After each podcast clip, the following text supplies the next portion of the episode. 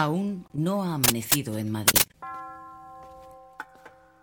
En Palacio se ha desatado una inusitada actividad.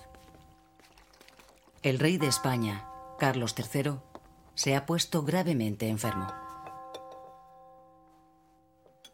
El monarca, con casi 73 años de edad, tiene una altísima fiebre que le produce delirios y convulsiones.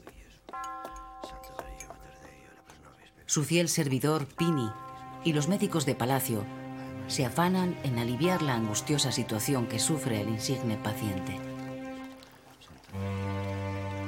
El rey llevaba días intentando disimular sus dolencias con la ayuda del solícito Pini, que le administraba fricciones de grasa caliente de corzo. Ahora son los galenos quienes, sin ponerse de acuerdo en los males que aquejan al rey, le suministran drogas a base de vinagre y miel para facilitarle la expectoración.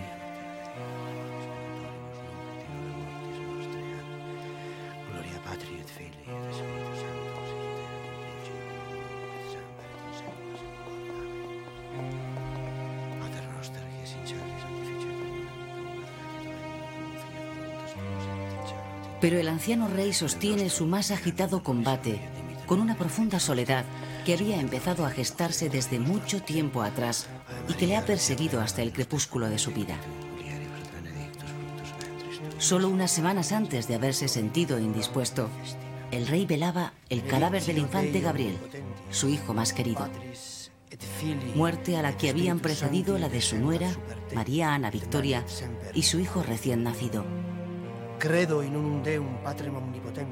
En esta dolorosa situación, Carlos siente reabrirse las viejas heridas de las mayores pérdidas en su vida personal. La muerte de su madre, Isabel de Farnesio, y la de la mujer con la que fue feliz durante 22 años de matrimonio, María Amalia de Sajonia.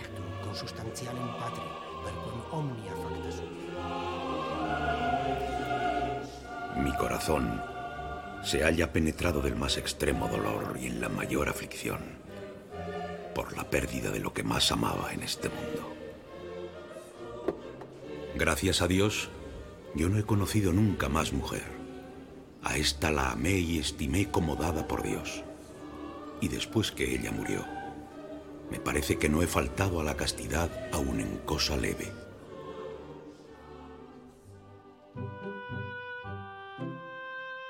Su madre y su esposa habían sido las dos mujeres decisivas en su largo e intenso periplo vital.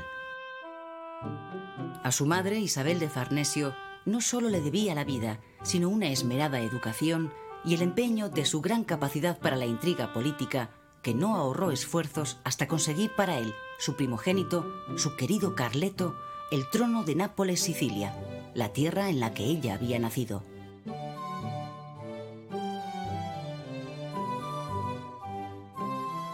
El 3 de junio de 1735, con 19 años, el primer hijo del segundo matrimonio de Felipe V con Isabel de Farnesio ciñe la corona de una nueva monarquía como Carlos VII de Nápoles y III de Sicilia. Físicamente poco agraciado, bajo, delgado y enjuto, con nariz prominente y ojos pequeños ligeramente achinados, su carácter lo definía su gentilhombre de cámara, el conde de Fernán Núñez, como naturalmente de genio alegre y gracioso, y si su dignidad se lo hubiera permitido, hubiera tenido particular talento para remedar. Devoto, no beato, de religión tradicional, poco ilustrado y con una conciencia providencialista de su misión como rey, es un hombre sencillo y afable que huye de los grandes espectáculos. En Nápoles se había casado con María Amalia Valburga, hija primogénita de Federico Augusto III, rey de Polonia, cuando ésta contaba solo 13 años. La boda de Carlos con María Amalia fue como todas las de la época por razón de Estado, cuestión que no impidió que entre ambos surgiera un amor profundo y duradero. Esta mujer de cultura media, fuerte devoción religiosa y genio pronto, le daría 13 hijos en solo 18 años. La dedicación de María Amalia a la educación de tan numerosa prole no impidió que ejerciera una importante influencia en las decisiones del monarca, quien la invitó a participar en el Consejo de Gobierno tras el nacimiento de su primer hijo varón.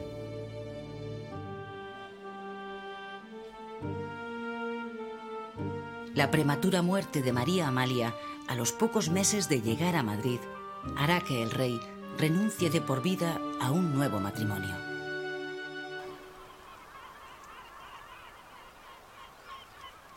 En Italia, de la mano de su colaborador y consejero Bernardo Tanucci, Carlos aprende el arte de mandar y coordinar equipos de gobierno. Conoce la realidad de la política internacional y los límites que impone a la política interna. Hace las primeras guerras y experimenta en primera persona sus consecuencias.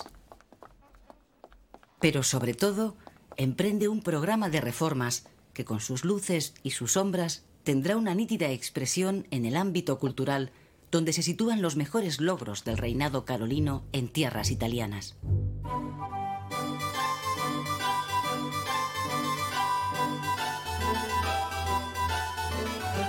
Lo que más tarde se conocerá como el mal de la piedra del rey se evidencia en la construcción de un impresionante hospicio, el Albergo dei Poveri, con capacidad para acoger a 2.000 residentes. A pesar de la escasa pasión que Carlos siente por la música, no ignora que Nápoles es la capital europea de la ópera y la dota con el magnífico Teatro de San Carlo, en el que se sintetizan la tradición nobiliaria y los nuevos aires de la Ilustración. Personalmente, se ocupa de que en este teatro se insonorice su palco, para poder charlar tranquilamente mientras discurren lo que para él son aburridas representaciones operísticas.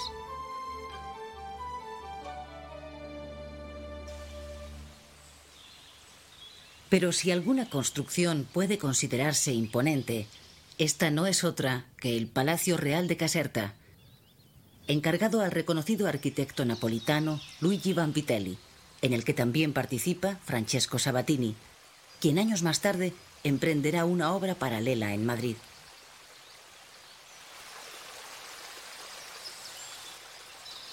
En Caserta, el monarca disfruta de uno de los periodos más felices de su vida. Sin duda, Nápoles es la universidad del hombre que un cuarto de siglo después dirigirá los destinos de España con una preparación y madurez que no había tenido ningún otro rey. Un rey, como todos los de su tiempo, absoluto y firmemente convencido de formar parte de los designios de la divina providencia. Solo a Dios cabe disponer quién ha de ser el designado para regir la monarquía católica. Y el elegido ha de cumplir el plan divino obrando el bien y la justicia para salvar su propia alma y el buen destino del pueblo. Después de 25 años de reinado napolitano, los caprichosos vientos de la historia van a cambiar el rumbo de la nave de Carlos VII de Nápoles y convertirle en Carlos III de España tras la muerte sin descendencia de su hermanastro Fernando VI.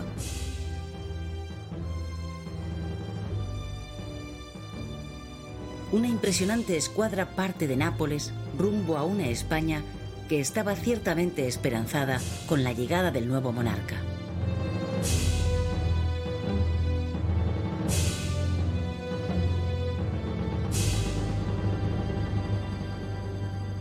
De esta manera, Carlos III pone proa a la tierra que le vio nacer para asumir la responsabilidad de la monarquía europea con mayor peso colonial.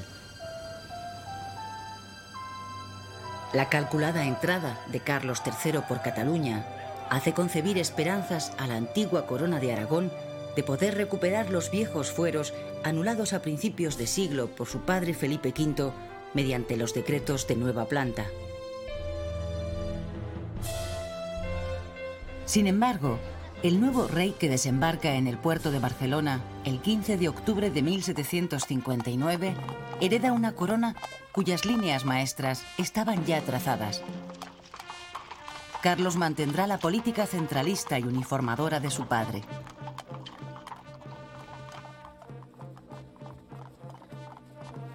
El rey, que cuenta ya 44 años, porta en su equipaje, además de madurez y experiencia, un acreditado prestigio internacional. Pero sobre todo, trae un ambicioso programa de reformas con el que intentará que España supere el atraso que arrastra respecto a Europa.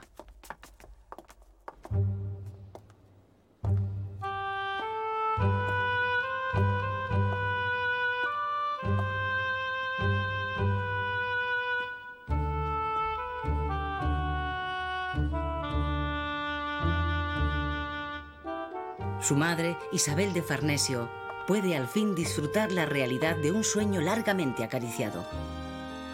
La de ver a su primogénito en el trono español.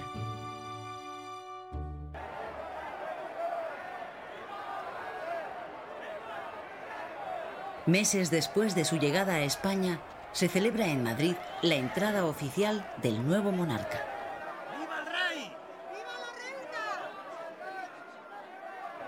Carlos recorre las calles engalanadas, recibe las llaves de la ciudad y visita a la Virgen de la Almudena.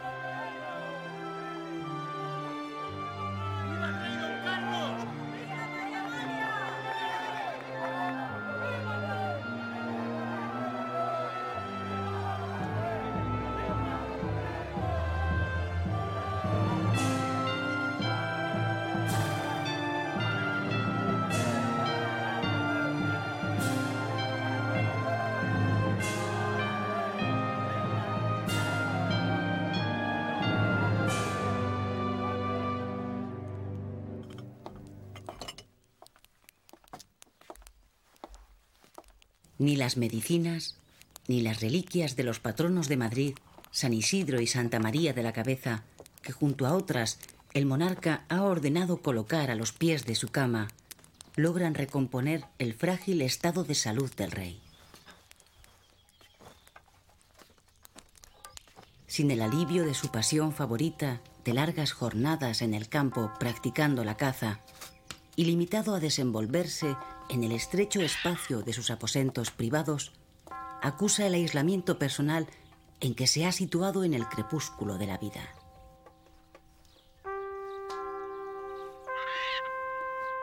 Ha sobrevivido a tantos de sus hijos, a sus hermanos, a tantos amigos fieles y servidores leales, que percibe como verdaderas punzadas la larga lista de ausencias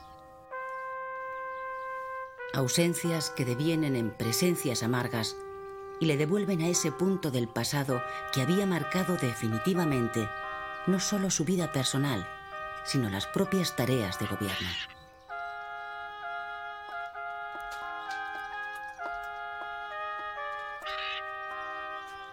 Apenas seis años después de su entrada triunfal en Madrid, en 1766, el monarca tuvo que afrontar una de las contestaciones populares más fuertes a sus reformas y a su gobierno. El motín contra uno de sus ministros más queridos, Leopoldo de Gregorio, el marqués de Esquilache.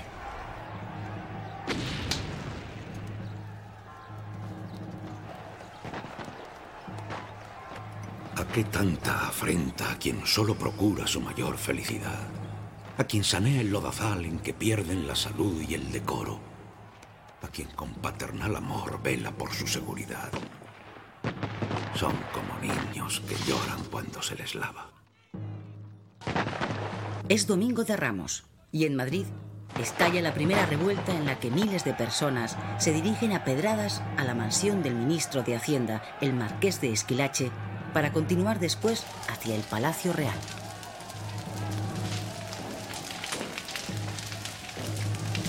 Aunque el detonante de la revuelta es un decreto del ministro en el que se ordena a los hombres recortar las clásicas capas y sombreros, en el trasfondo estaban la hambruna del pueblo, la subida generalizada de los precios, el malestar por la presencia de extranjeros en el gobierno y las permanentes intrigas de las fuerzas menos permeables a las reformas. De ahí que las algaradas no se circunscriban solo a Madrid, sino que se propaguen por decenas de ciudades más. Al día siguiente la tensión alcanza su punto más álgido y se registran los primeros enfrentamientos con la Guardia Balona, una tropa extranjera aborrecida por los madrileños. La revuelta termina el martes santo, tras el compromiso real de acceder a las exigencias de los amotinados con un balance de 40 muertos.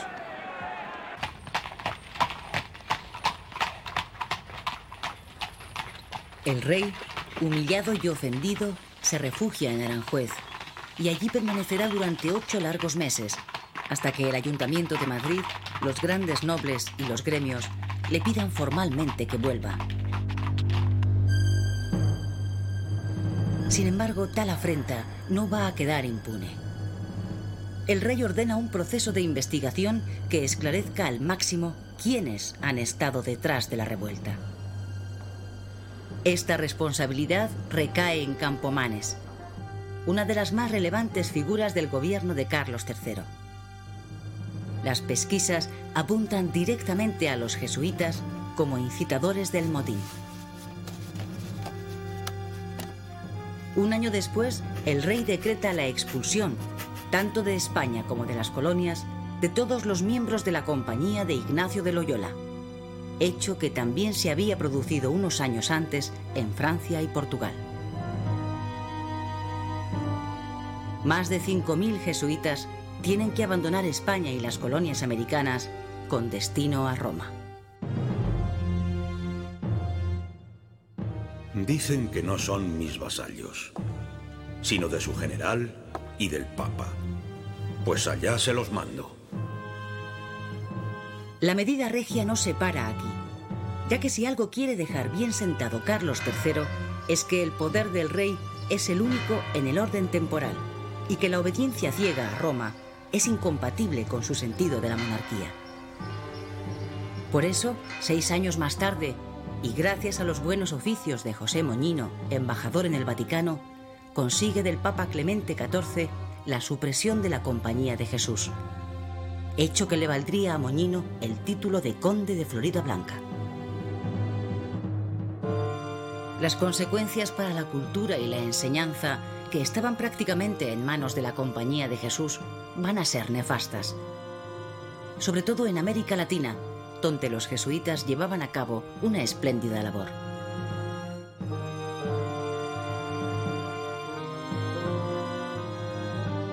En cualquier caso, la confrontación con la Iglesia del gobierno carolino será una constante a lo largo del reinado, sobre todo por las permanentes tensiones con la Inquisición.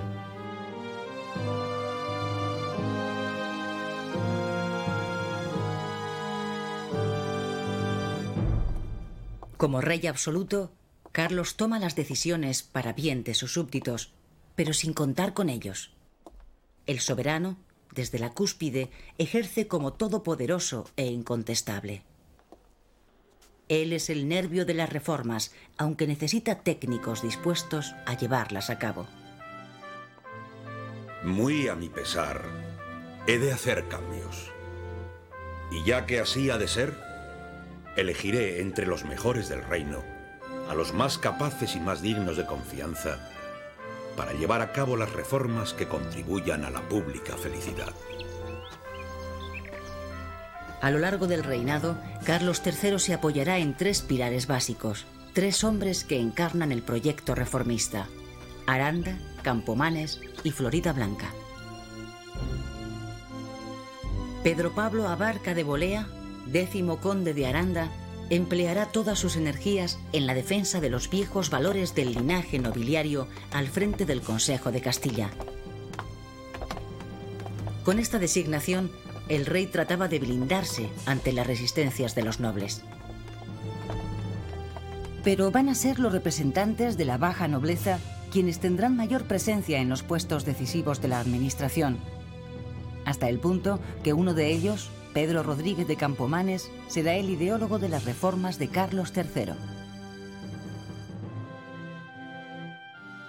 El otro gran pilar reformista en el que se apoya el rey es José Moñino, conde de Florida Blanca. Un verdadero tecnócrata y sin duda el hombre más poderoso de España en los últimos 11 años del reinado. Estos hombres, aunque corrigen abusos e introducen innovaciones en la mayor parte de las instituciones, no llevan nunca sus reformas hasta el final. Pese a su incuestionable voluntad renovadora, no fueron suficientemente audaces para hacer de los innumerables proyectos algo más que papel mojado.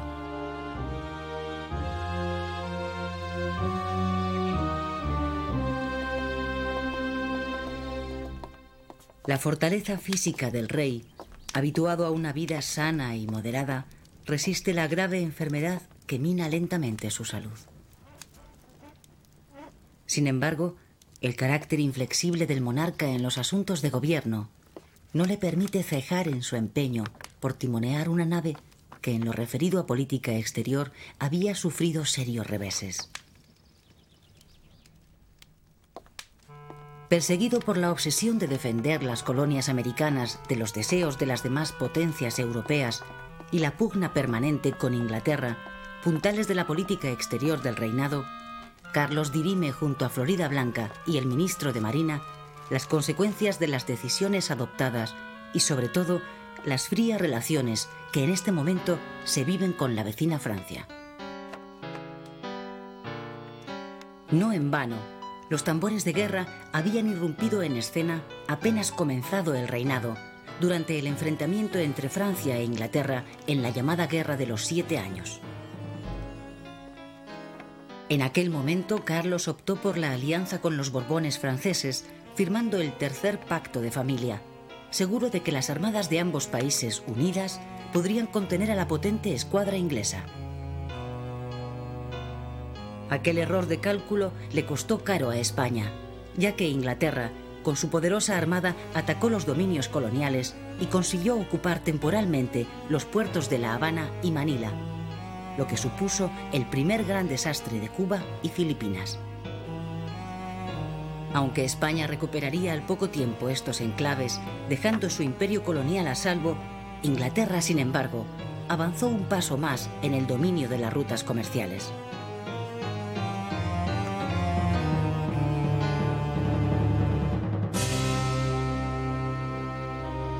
Los esfuerzos del rey por mantener una vitalidad que la propia naturaleza le niega son inútiles.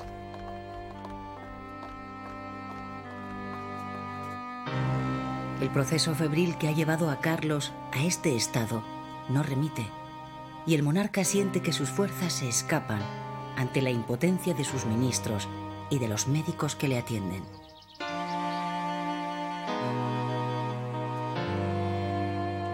El convulso y en ocasiones desafortunado recorrido de la monarquía española por los vericuetos internacionales se revolvía ahora en la memoria de un rey anciano y extenuado en su vertiente más dramática. No he deseado ni deseo nada de nadie, pero quiero guardar lo que la infinita bondad de Dios me ha dado y que nadie me lo inquiete ni me lo quite.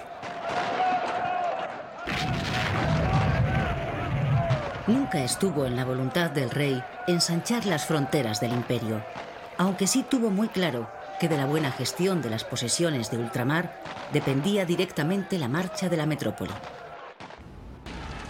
La pugna con Inglaterra, que permanecía latente, tuvo un segundo capítulo.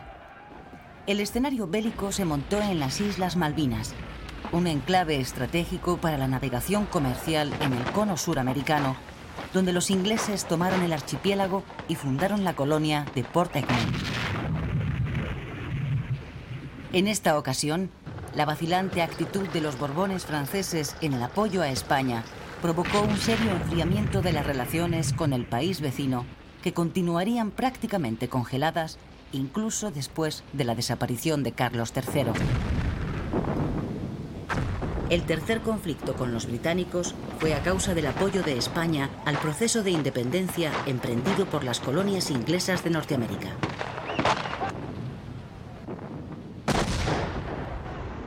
Después de tres años de guerra, Estados Unidos se convierte en una nueva nación y España recupera Menorca, aunque no Gibraltar, cuyo asedio acaba nuevamente en fracaso en 1782.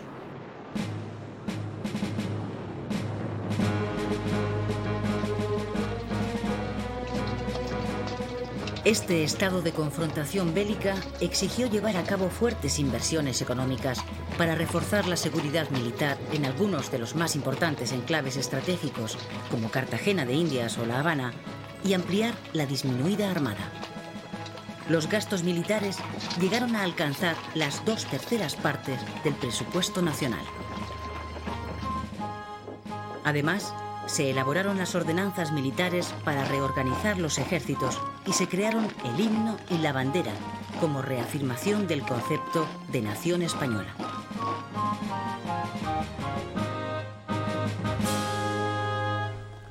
Política interior y exterior conforman las dos caras de la moneda de las reformas que el rey Carlos quiere poner en marcha, con una monarquía fuerte y una economía saneada. Y si alguna medida es perentoria para este monarca, esa es la de dotar de buenos recursos materiales al país y acabar con los números rojos del erario público. Es imprescindible, pues, recaudar más dinero y para conseguirlo se acomete una reforma de la Administración de la Hacienda que se concreta en mejoras técnicas de la Administración fiscal, impuestos indirectos a la actividad económica, la emisión de vales reales en tiempos de guerra, la creación del Banco de San Carlos y la introducción de la Lotería Nacional. Se procede a efectuar el sorteo de la lotería correspondiente al día de gracia de 17 de marzo de 1766, bajo los auspicios de Su Majestad el Rey Carlos Pero además hay que crecer y ensanchar el mercado para atender los gastos. Producir y vender cuanto más mejor ese es el objetivo. Y cuando de crecer se trata, hay que crecer en primer lugar demográficamente. A lo largo de la segunda mitad del siglo XVIII, la población española pasa de 9 millones y medio a 10 millones y medio de habitantes. Este crecimiento fue posible gracias a la mejora de la atención sanitaria y la higiene pública, además de la aplicación de políticas de promoción de la natalidad, inmigración y repoblación, como las dirigidas por Pablo de Olavide en Sierra Morena. Asimismo, es fundamental la producción de alimentos y para ello los sectores de actuación preferente van a ser la agricultura, la ganadería y la pesca. Los planes en agricultura se concretan en la mejora de los riegos, las comunicaciones fluviales y la construcción de nuevos pantanos. Además, se liberaliza el comercio y el precio del grano, se reparten tierras municipales, se intenta despojar a la mesta de sus privilegios y se fomenta la pesca de altura. Pero sobre todo, el crecimiento se deja sentir en el ámbito de la manufactura y el comercio. Se incentiva el desarrollo de las fábricas, se promociona una mayor flexibilidad laboral y se anima a la industria rural, militar y textil. La necesidad de conseguir una balanza comercial favorable marca las directrices de la política mercantilista. Con este objetivo se promulga un reglamento que va a permitir que 13 puertos peninsulares puedan comerciar libremente con América. De esta manera, se elimina definitivamente el monopolio andaluz en el comercio americano y la pujante periferia comienza a beneficiarse del nuevo marco colonial. Además, el comercio interior se vigoriza con la mejora y ampliación de la red viaria de carácter radial que comunica Madrid con las principales ciudades españolas. Con todo, la política económica reformista no supera las contradicciones de partida al no alterar las bases económicas de las clases privilegiadas. Ellas continuarán siendo la élite de la nación y el objetivo es prepararlas para que sean una buena clase dirigente. En cuanto a la política social, el gobierno de Carlos III pretende fundamentalmente crear una clase intermedia capaz de situarse a la cabeza de la generación de riqueza.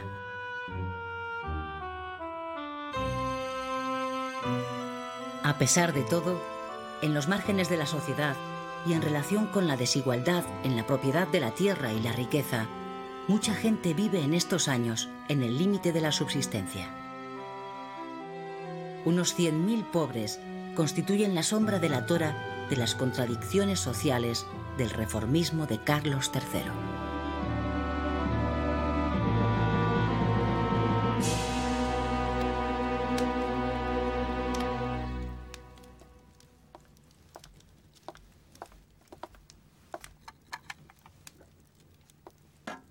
A pesar del punto de no retorno en el que se encuentra la salud del monarca, cualquier leve mejoría le lleva a intentar recuperar algunas de las actividades regulares que la edad y la enfermedad día a día le van restringiendo.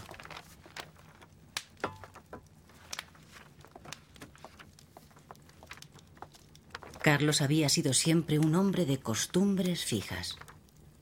Vivía la puntualidad como una obsesión y sus actividades diarias habían estado tan meticulosa y rutinariamente ordenadas que sus colaboradores, aún en la distancia, podían adivinar por la hora y época del año dónde estaba y qué hacía el rey. Debido a la progresiva limitación de sus capacidades físicas, encuentra en la revisión de algunos de sus más queridos proyectos una forma de reconciliación con el pasado mientras agota el ya escasísimo futuro. Él, que no se había destacado por sus inquietudes intelectuales, puede ahora saborear los frutos de su decidido apoyo a las ideas de la Ilustración y a los hombres que las encarnaron. Y si alguna inquietud intelectual había compartido con los ilustrados, esa era la predilección por la botánica y el diseño de ingenios prácticos para la vida cotidiana. En cualquier caso, la indiscutible pasión del monarca había sido la caza. Esta afición, para algunos desmesurada, formaba parte ineludible de su agenda diaria. Excepto en Semana Santa, el rey cazaba casi todos los días del año. El monarca atribuía a su pasión cinegética no solo beneficios para su forma física, sino también para su salud mental. En definitiva, consideraba la caza como una manera de evitar la locura, esa especie de maldición familiar a la que tanto había temido y que tantos estragos había causado en sus predecesores. Si muchos supieran lo poco que me divierto a veces en la caza, me compadecerían más de lo que podrían envidiarme esta inocente diversión, que no es otra cosa que evitar el mal de la melancolía.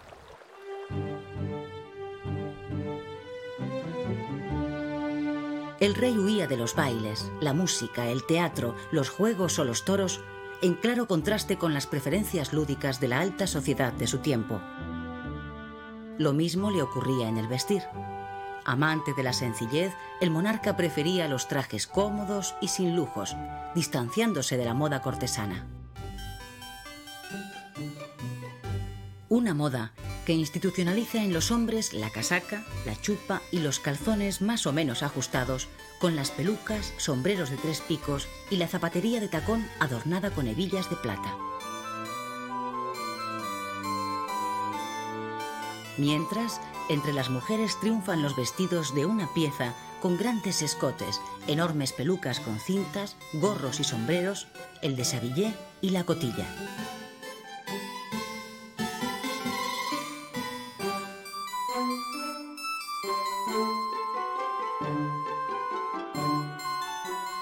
Aunque también en la moda se desarrollan dos modelos contrapuestos.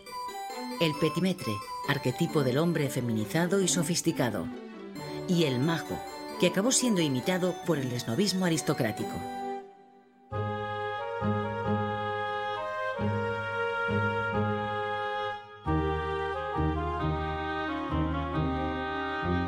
Pese al empeño de los ilustrados en acabar con algunas celebraciones como las procesiones, las romerías o algunas fiestas tradicionales, estas continuaron teniendo un fuerte arraigo popular.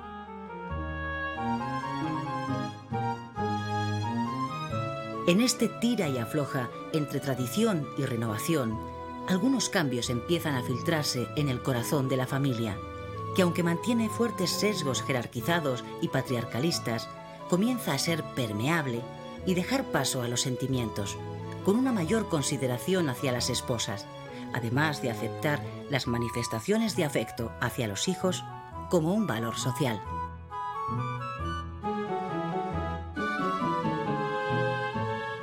Paralelamente, la institución matrimonial se ve zarandeada por la rebeldía ante el consentimiento paterno para elegir pareja, el cuestionamiento progresivo a los matrimonios de conveniencia y la práctica del chichisbeo, una especie de cortejo entre la mujer casada y su confidente masculino que se aproximaba peligrosamente al adulterio.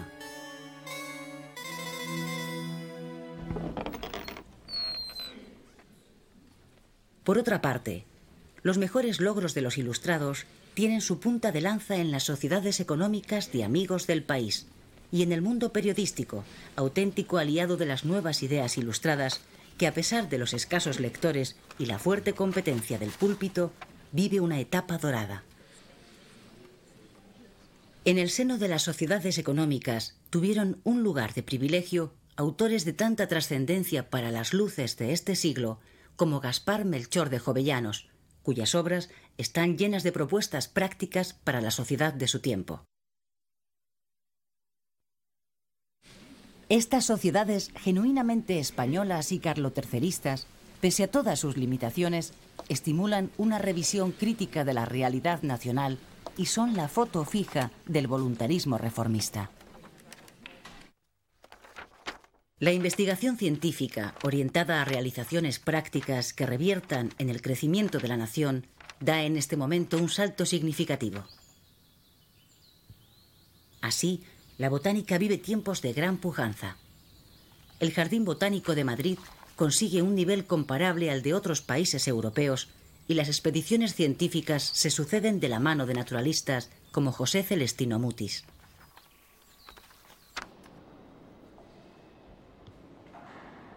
El propio rey impulsa la adquisición del célebre Gabinete de Historia Natural de París para crear un museo de estas materias en la que hoy es sede de una de las mejores pinacotecas del mundo, el Museo del Prado.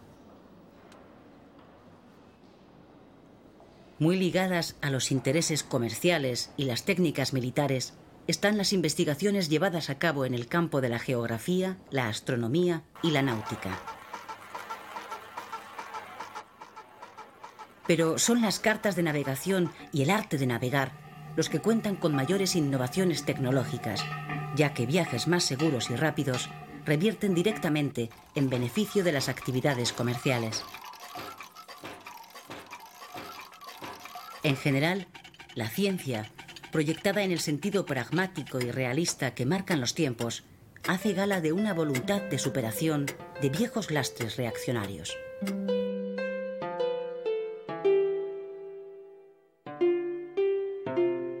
El arte y en concreto la pintura contaron con el apoyo directo del rey, que eligió como pintores de cámara al bohemio Antón Rafael Mengs, retratista de la familia real, y al italiano Giambattista Tiepolo, que se encargó de la decoración pictórica del Palacio Real.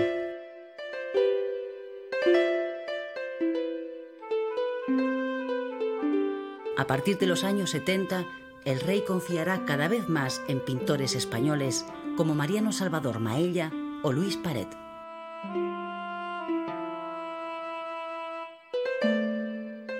A finales del reinado, Carlos llama a la corte al más genial de los pintores del siglo, Francisco de Goya, cuya impronta pictórica refleja con su inteligente mirada el mundo que le tocó vivir.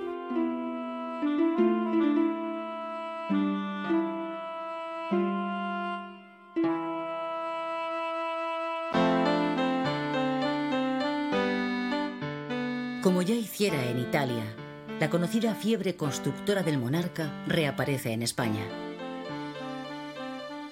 Donde el rey pone el acento es en la capital.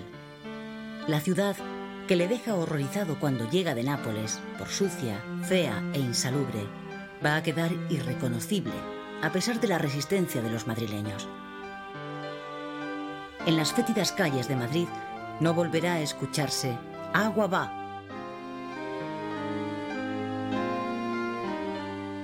Ya me lo decía mi querido Esquilache, que el mal de la piedra sería mi perdición. Pero ¿de qué otra manera se hace honor a la dinastía y se muestra la grandeza dentro y fuera del reino, sino con obras bellas y perdurables? La tarea recae en el arquitecto italiano Francesco Sabatini. Conducciones de agua, alumbrado público, empedrado de calles, recogida de basuras o el traslado de los cementerios fuera de las iglesias sanearon una capital que tenía mucho de cloaca y sobre la que el rey puso todo su empeño para equipararla a las demás ciudades europeas.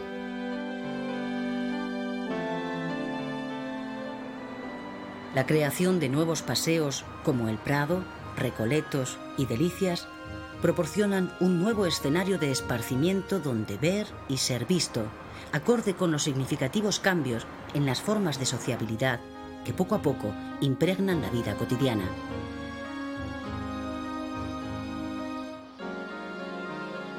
Además, numerosos monumentos y fuentes acompañan a un imponente programa decorativo que le valió al rey ser reconocido como el mejor alcalde de Madrid.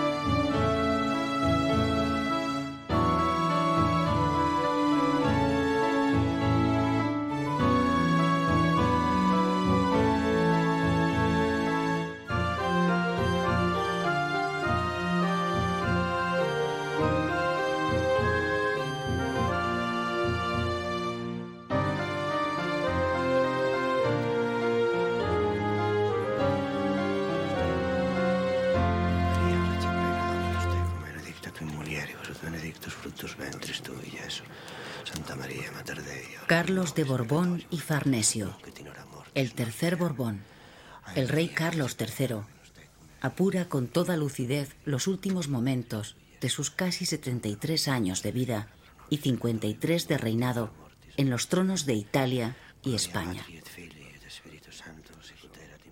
¿Qué dejo yo para que sienta morir?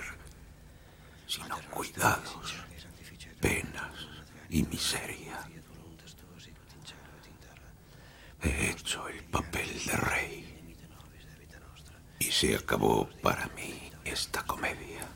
Ave María, gracia plena, Dominus tecum, benedicta tu in mulieribus, et benedictus fructus ventris tui, Iesus. Santa Maria, Mater Dei, ora pro nobis peccatoribus, nunc et in hora mortis nostre. Amen. Ave María, gracia plena, Dominus tecum, benedicta tu in mulieribus. Solo la sombra de la duda sobre la capacidad de buen gobierno del heredero acelera los últimos latidos de su débil corazón, que presiente un futuro convulso. Su última voluntad queda en manos del hombre que ha llevado las riendas de la monarquía en los últimos años, José Moñino, el conde de Florida Blanca, quien pasaría a formar parte, por expreso deseo del rey, del gobierno de Carlos IV. Ave María, gracia plena, Dominus tecum, benedicta tu in mulieribus, et benedictus fructus ventris, benedicta tu in mulieribus, et benedictus fructus ventris tui, Iesu. Santa Maria, Mater Dei, ora pro nobis.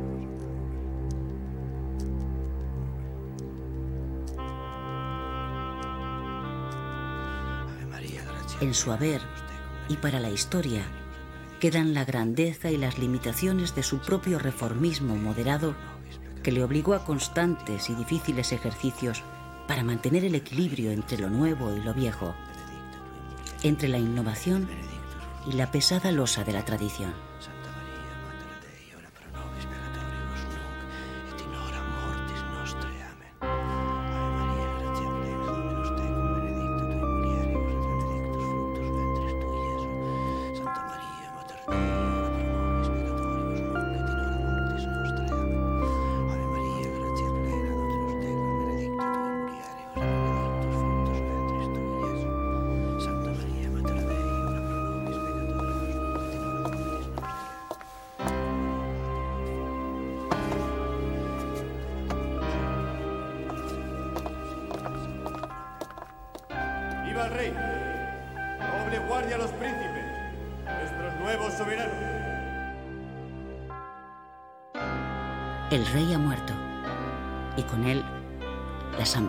De un siglo.